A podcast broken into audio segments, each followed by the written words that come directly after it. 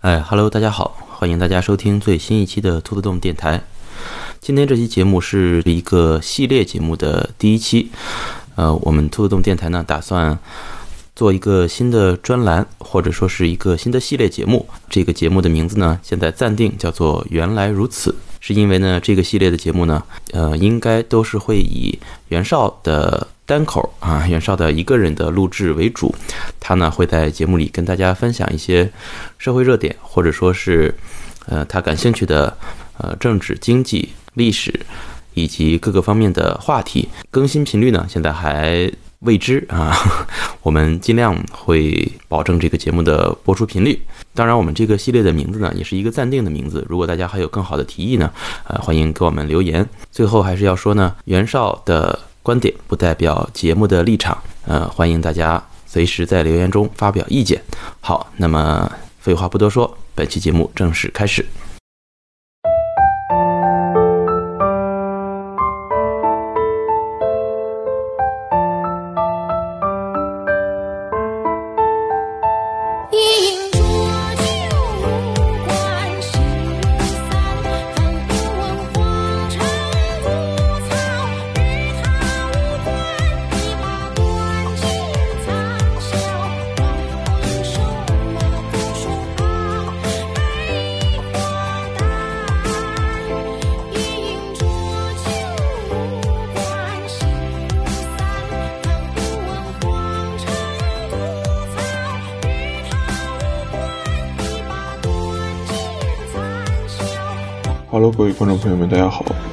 收听这一期的兔洞电台节目。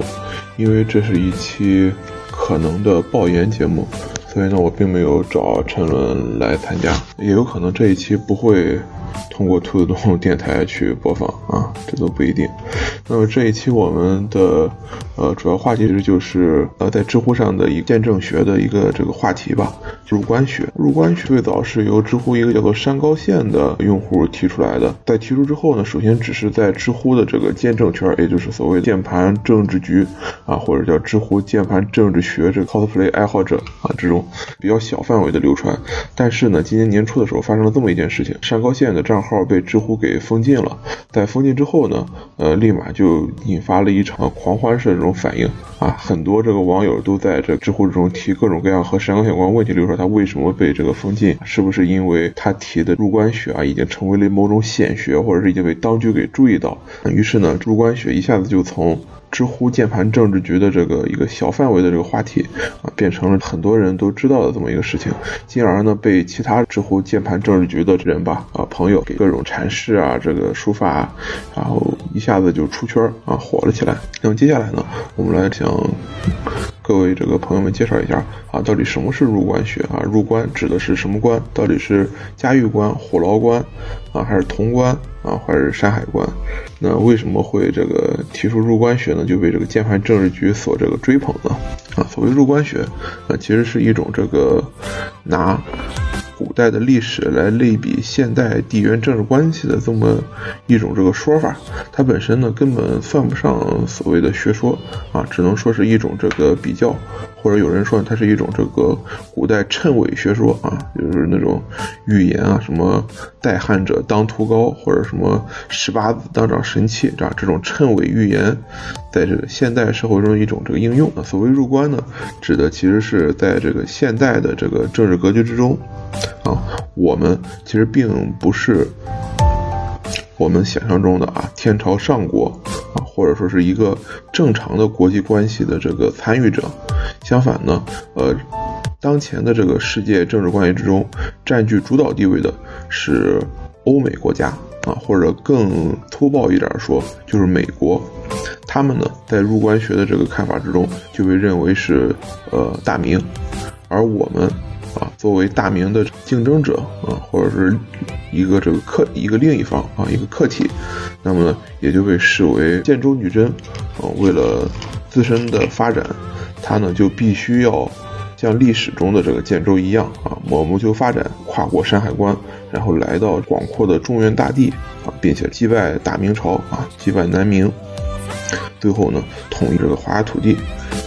类比到现实中呢，就是说我们必须啊击败这个美国啊，获取整个世界的这个主导权啊。他提出了很多的现实与历史意象的对应，在这可以跟大家说一下。那么刚才已经说了啊，美国或者说欧美国家代指的就是大明，那我们啊或者说我们就是中国代指的就是当时的建州建州女真。那么还有几个意象呢？就一个就是啊所谓的这个大明朝的这个阁老。也就是代指现在的这个华尔街的这些权贵啊，或者就是控制着欧美国家的这个真正的这个掌权者啊。那我们作为这个建州野人呢，为了不让大明啊，不让这个大明来攻击我们啊，只能通过这个边市贸易啊，向这个大明朝阁老进贡野山参，来谋求这个一时的安稳。这个野山参呢，也就是我们的工业产品，在知道了。什么是大明？什么是这个建州之后呢？那我们很容易就能知道啊，这个所谓的入关，其实入的就是山海关。这个山海关呢，实际上就是呃我们现在这个社会所谓的马六甲，因为呢，在这个山高县这个用户的这个心中啊。中国作为一个这个资源消耗大国以及一个工业大国，啊，它的这个很多资源都是需要进口的，而从这个国外进口资源呢，如果你要走海运的话，那基本上都无法避开马六甲这一交通要道，啊，马六甲这个地方。就有点类似于古代地形狭窄处的这个关口啊，因为它现在也是一个这个海上要道嘛，谁把控了马六甲，谁其实就能卡住啊中国的脖子。呃，各位网友啊包括山高县自己，他们也这个对其他的东西进行了进一步的抒发。比如说，如果我们不能越过山海关啊，击溃大明来到这个中原，那么我们迟早会面临一个。境地就是大明朝，他会黎平扫穴啊。这个词呢，其实我查了一下，最早可能说的是汉朝黎平这个龙城，也就是卫青霍去病啊当年的这个功绩啊。结果现在呢，啊被用来这个代指我们自己。另外呢，呃山高县呢还有一点说法就是，我们现在呢不能汴京。所谓汴京呢，就是和欧美。啊，或者是这个接受欧美思想的人进行这个意识形态上的争论啊，他的说法是呢，啊，等我们这个建州入关啊，拿下这个中原啊，自有这个江南大儒为我所用，所以呢，现在不汴京，以后呢，江南大儒会帮助我们啊，进行这个汴京啊，在这里面呢，江南大儒指的也就是欧美的这些思想家或者说是的舆论方面的这个人士。最后呢，就是建州女真啊，当年努尔哈赤要起。起兵造啊，起兵这个起兵的时候，啊，他会有一个这个七大恨啊，以七大恨起兵，然后经过这个几十年攻入山海关，亡了明朝天下。那么我们呢，其实也有一个缩减版啊，九十年代的这个三大恨啊，这个三大恨其实也就是啊，第一个就是啊，每年四月一号啊，都有很多人会转发一串这个神秘的数字啊，就是八幺幺九二。所以第一件事就是在南海飞行员烈士王伟同志和当时美国入侵我们领空的直升机进行相撞，导致南海烈士光荣牺牲的啊这么一件事情，南海撞击事件。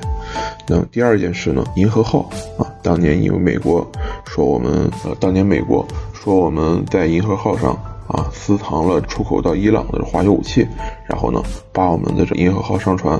我围困在这个海上啊，困了好几十天，最后呢，强行上船上检查，但是呢，什么都没有检查出来啊。第三件事呢，就发生在了南斯拉夫啊，贝尔格莱德、邵云环、许星虎还有朱颖三位烈士，当时在中国驻南斯拉夫大使馆被美军美国的这个轰炸机轰炸，导致壮烈牺牲，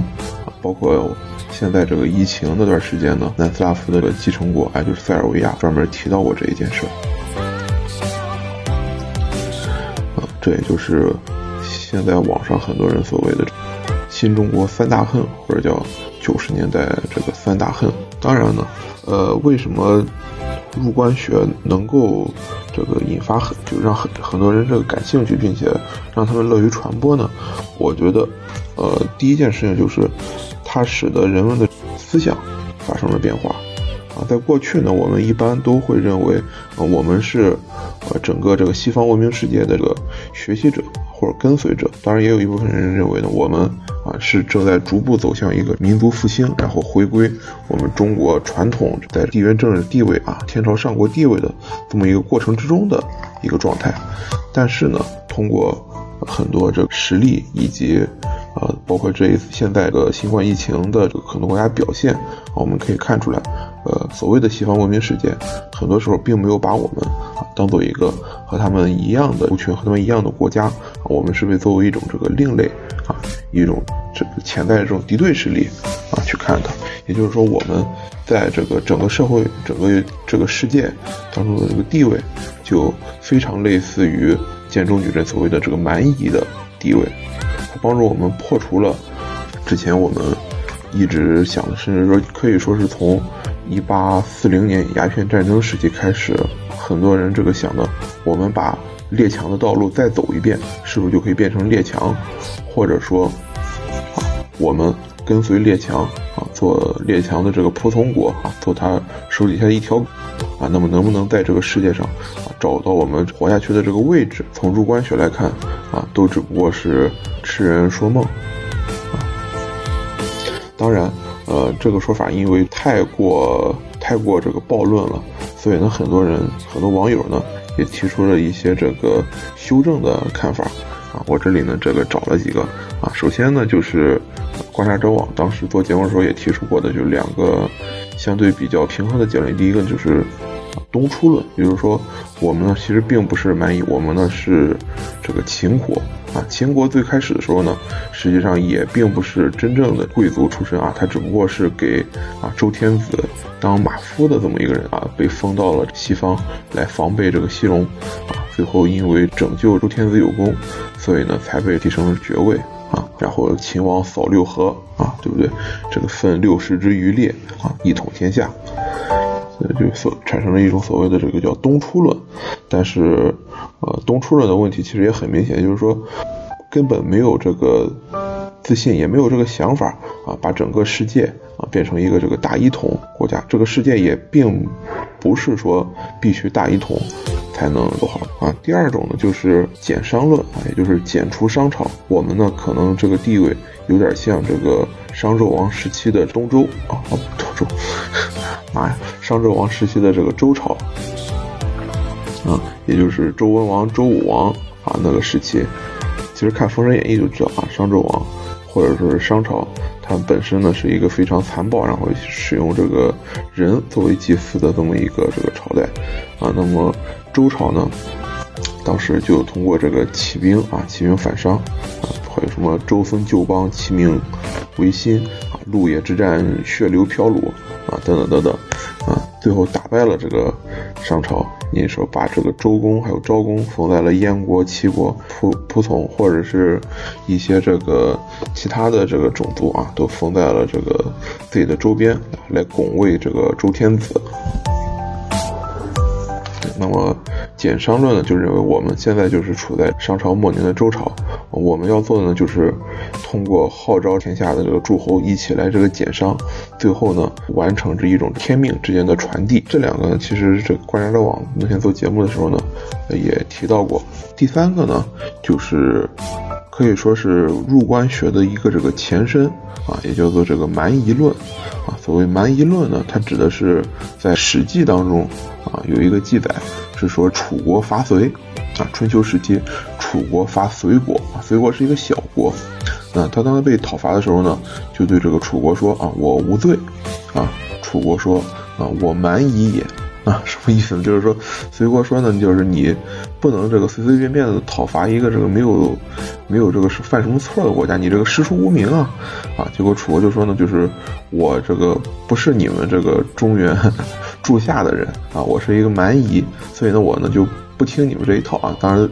楚国最后说的是说，大概就意思就是说我有甲兵，欲以观中国之政，就是说，呃，你们现在诸侯呢也是在互相攻伐，我呢现在这个有兵，所以呢想让周天子给我加一个尊号啊，让我来看看这个你们住下的政治制度啊。当然，最后的结果就是周天子并没有给，呃，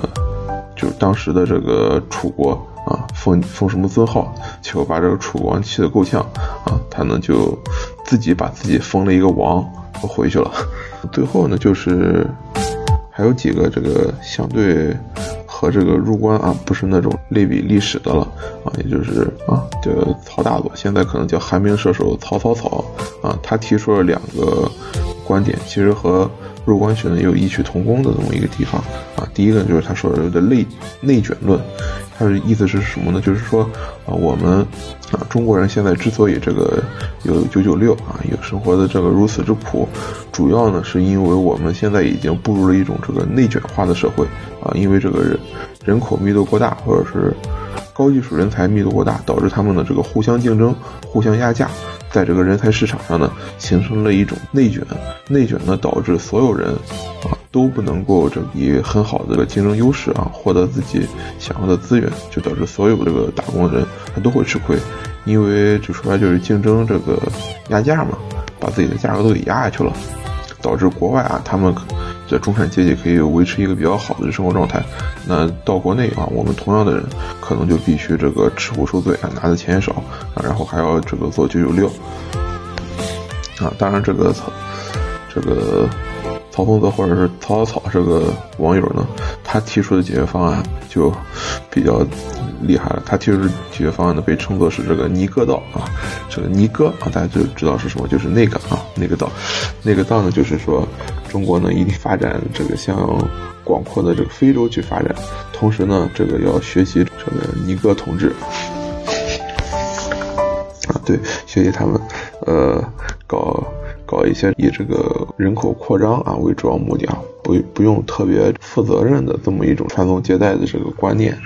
啊，最终呢，呃，实现人口上超超过他的这个族群，避免现在这个内卷，啊，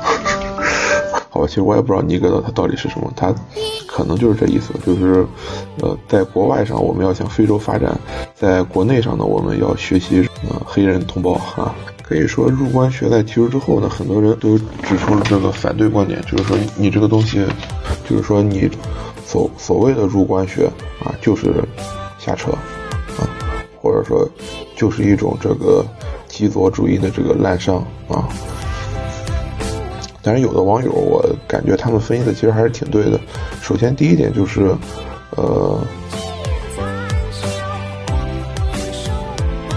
呃，第一点就是，你既然说入关学啊，然后并且提出什么，只要入了关，我们就有这个大 house 住，然后就有这个牛排吃，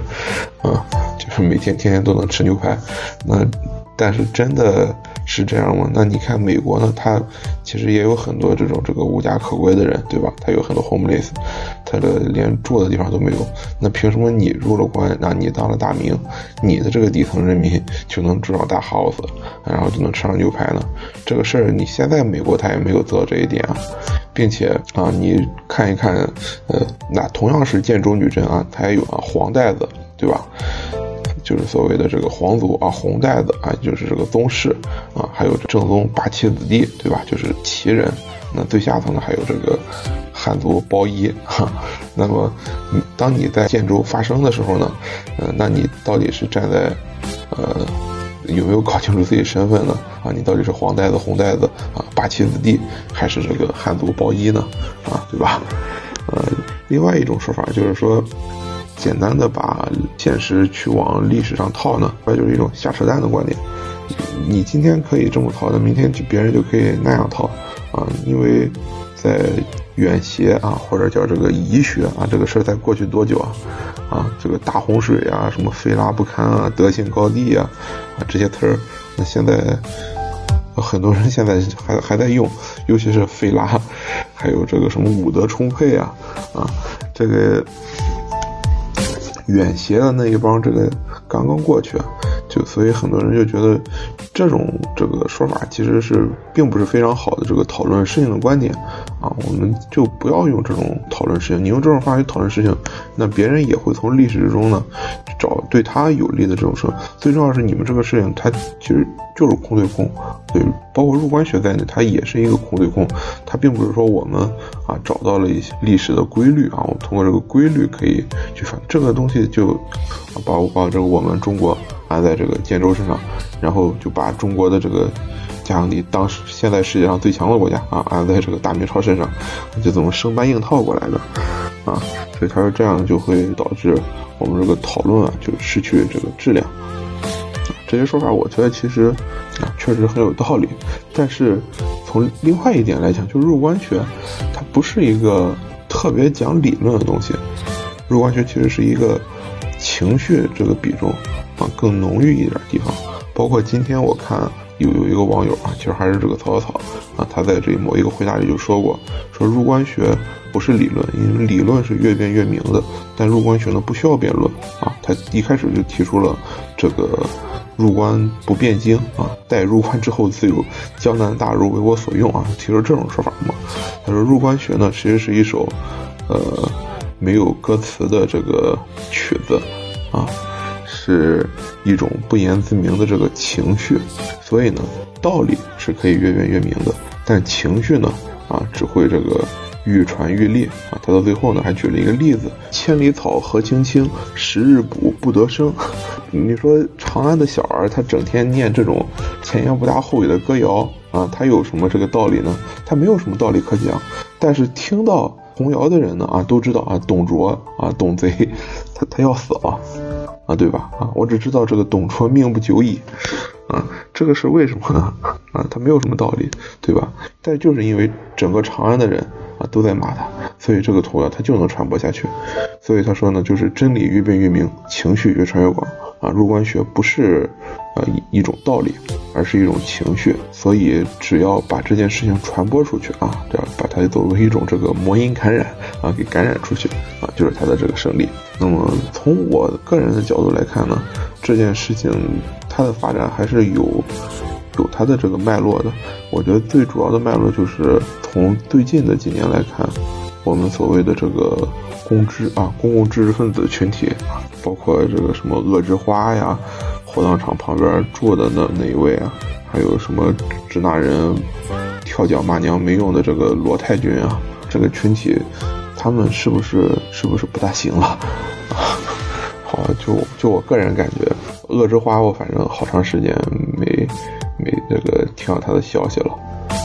火葬场和和这 和骂娘的这个罗太君倒是偶尔还能知道，但是好像他们也这个收敛了很多啊。背后折射出来是什么？就是说，你一开始也说了，就是从一八四零年开始，我们中国曾经寄希望于啊，师夷长技以制夷，学习西方人的路，让让西方人啊学西方人的路，然后变成一个这个变回。国家啊，结果不行，于是呢又开始太平天国啊。太平天国是学这个西方人搞一个土洋结合版基督教啊，还有这维新变法，搞一个君主立宪制啊，包括后来的辛亥革命、打袁世凯这些东西，把列强的道路再走一遍，我能不能变成列强？包括新文化运动的时候呢，很多人也提出观点，就是我们要不要搞这个全盘西化啊，把我们的这个。文明变成这西方的文明，然后呢，我们就能踏入文明的世界。当然，我们知道，呃，不管是辛亥革命也好，还是维新变法也好，还是这个太平天国也好，最后都失败了。那么，在这个民国时期呢，啊，他们也也想过，那我们没法把这道路再走一遍，那我们能不能把列强走的道路再走一遍？我们学一学日本，日本当年不就是啊，英国为了制约俄国在远东的发展？所复制起来的一个仆从国嘛，那我们努努力啊，当不了列强，当一条列强的狗，能不能做到啊？事实证明呢，你这么大个体量，想当一条狗啊，人家也在考虑家里的狗粮够不够。所以最后呢，在这个一战结束的时候，中国作为胜利国啊，参加巴黎和会的时候啊，就说把中国的山东从德国移交给日本，最终也证明了就是当狗这条路啊，欲欲当一狗而不可得，这背后。投射出来这个思想，就是我学别人，我就能变好啊我全盘西化，我就能脱亚入欧。这个思想，还是非常有市场。因为每一次你失败，他都可以说是因为你啊这个西方学的不够。八十年代呢，我们就知道啊，有一部这个和商，同时也催生了一个这个新的流派啊，就叫和商派啊。和商派可能现在很多年轻人都不知道是啥了。大概意思呢，就是我们中国黄土文明，对我们是黄色文明，就诞生在黄。土高坡上的这么一群文明，我们呃最大的这个奇观呢就是长城，所以我们是一个封闭的这个没有未来的落后于时代的文明，而西方呢啊他们是海洋文明啊，古希腊罗马就把地中海当内海，对不对？啊，凡是有内海的国家都是罗马。作为一个海洋文明，他们天生就具有开拓创新的精神，啊，所以中国人的这个出路呢，大搞水土流失啊，把这个自己身上这个黄色啊给洗掉，洗的看不出这个一点黄来，啊，最后呢才能这个真正的成为一个这个文明的国家，啊，也就是和商当时的观点就是说，这条黄河，啊，它它就是我们的这个黄河之上，啊，黄河之上。和商观点呢，其实在现在我感觉依旧非常流行，因为你看现在的很多时事啊，就证明，呃，并没有真正的过时。你包括前几天不还有一个通报，就在云南还是贵州啊那边的一个退休的这个学校的人啊，还要这个搞一些这个什么恐恐怖运动啊，跟国外的。敌对势力啊，进行这个沟通交流，还建了很多这个微信群。当然，除了和商之之外呢，还有这个啊所谓的酱缸理论啊，丑陋的中国人啊，把人性啊说成是中国人的这个本性。可以说呢，不管是图亚如也好，还是全川西化也好，在中国十九世纪一直到现在，其实都是非常有市场的。但是呢，全刚才也说了，全川西化它就是一个伪命题，就是黄河它带走的泥沙太再多。他也没有办法把黄土高坡啊变成其他颜色土地。中国人，你学再多的这个西方文化，啊，西方人也不会把你看成是他们的一员，啊，对，真正良良好的自我认知就是入关学一开始说的啊，我不是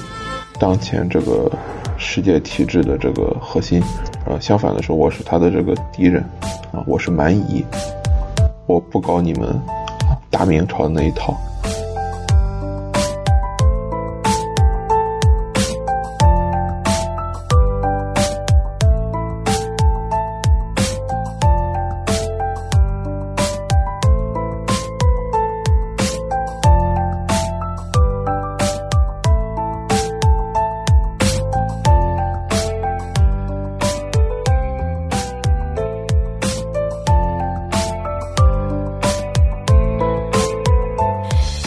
最后还是说一下，这个某些网友就是对这个入关学的这个进一步阐释吧。啊，首先就是我们知道女真呢，其实并不有这个建筑女真，还有海西女真啊，什么野人女真啊，所以就有人说呢，这个海西女真啊，它的之前有一个酋长叫这个长开神，啊，这个长开神酋长当时被个蒙古。所支持啊，但是呢，他因为微操太好啊，日记写的太好，最后呢，海西女真呢就偏安于一隅。蒙古呢啊，当时也和这个大明啊展开了几十年的这种这个啊冷战哈，对吧？嗯，那按理说的话，蒙如果把蒙古比作我们现实中某个国家，那野县太师什么土木堡，那还是他这个非常辉煌的时刻。但是。如果对应的话，可能也不是特别好对应，大概能对上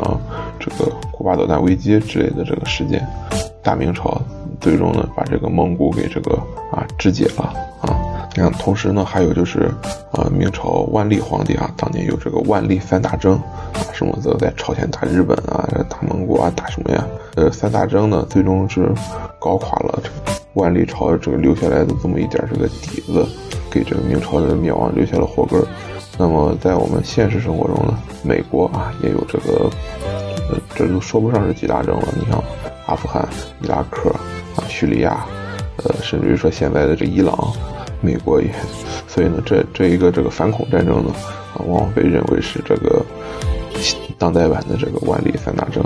那么我们作为建州女真呢，如果想要入关，就是要这一统女真三大部，对吧？我们把海西女真、野人女真，啊，统一到这个同一个这个女真的名下，然后呢，以这七大恨啊，或者说之前说的以三大恨起事，啊，兵发山海关，趁大明朝虚弱内乱之际，穿过山海关，但是这和我们的这个发展是基本对不上的。当时也有人说，你如果就是理直气壮的说我蛮夷啊，就跟这楚王一样，那你是不是就不讲制度自信了？你如果真的把自己带入到了建州女真，带入到了王朝，那你接下来是不是要这个扬州市嘉靖三屠了？说的就确实有道理。入关学它本身，它就是这样，它全身都是破绽，它全身都是破绽，所以你可以从任何一个地方把它给捅死。但是它捅死之后呢，也就是说入关穴它实际上只是一个契机，让人们得以把自己的想法通过这种形式给表现出来。新冠疫情期间啊，很多人开始这个大声疾呼，我们还没有去入关，但山海关已经向我们飞奔而来了。那么。啊，本期节目就到这里啊，大家再见。